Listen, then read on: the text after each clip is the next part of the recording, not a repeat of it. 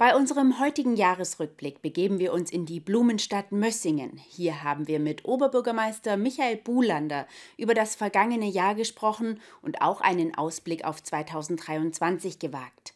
Was den Oberbürgermeister momentan am meisten Kummer bereitet und welche Highlights es im kulturellen Bereich im kommenden Jahr geben wird, erfahren Sie jetzt. Nach der Corona-Pandemie gibt es seit diesem Jahr viele neue Krisen, die die Arbeit von Städten und Kommunen prägt, allen voran der Krieg in der Ukraine. Auch in Mössingen habe man schnell gemerkt, dass die Bürgerinnen und Bürger helfen wollten. Manchmal ging es so schnell, dass die Stadt wenig Zeit hatte, um beispielsweise nach einer Unterbringung zu suchen. Da waren wir natürlich im ersten Moment etwas überfordert. Aber ich glaube, wie alle Kommunen auch, hat auch die Stadt Mössingen, haben wir auch schnell reagiert und haben dank der engagierten Bürgerinnen und Bürger auch, die uns dann Wohnungen zur Verfügung gestellt haben, konnten wir die Menschen, die hier angekommen sind in, in Mössingen, äh, könnte man sehr gut unterbringen. Trotzdem stehe man immer noch vor vielen Herausforderungen.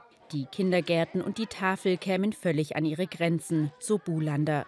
Zusätzlich steigen die Energiepreise und Personal sei ebenfalls Mangelware.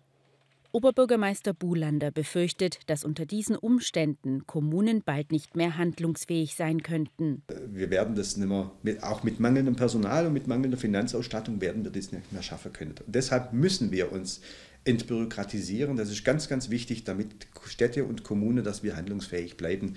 Mit allem, was wir momentan tun müssen, Paragraph 2b Umsatzsteuergesetz, neues kommunales Haushaltsrecht, äh, äh, die, die, die Kinderbetreuung in den Grundschulen, äh, die, ähm, wo man Rechtsanspruch drauf hat, das sind alles Aufgaben, die wir umsetzen müssen, wo momentan wir noch gar nicht vorstellen können, wie wir es eigentlich tun sollen, weil wir bekommen gar nicht das Personal dazu.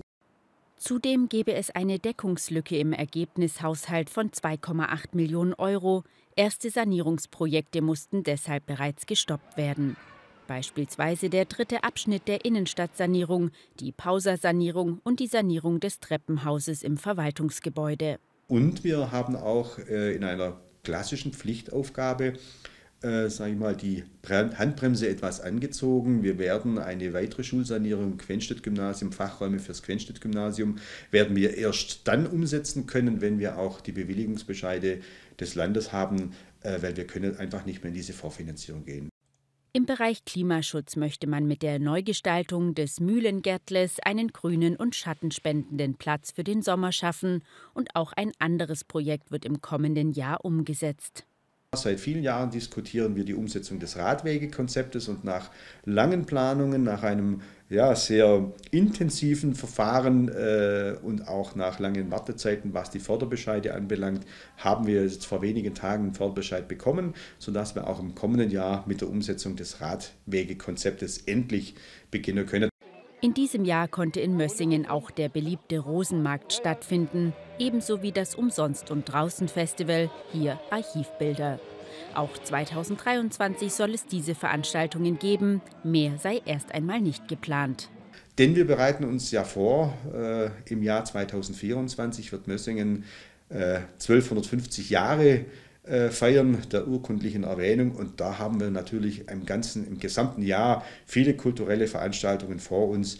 Insofern sind wir froh, wenn wir 23, sage ich mal, das machen, was wir in den vergangenen Jahren immer gemacht haben, dass wir noch etwas Kraft tanken können, um dann im Jahr 2024 mit der 1250-Jahrfeier dann richtig loszulegen. Vor allem hofft der Mössinger Oberbürgermeister aber auf eine baldige, dringend benötigte Entbürokratisierung, um die kommunalen Aufgaben auch künftig bewältigen zu können.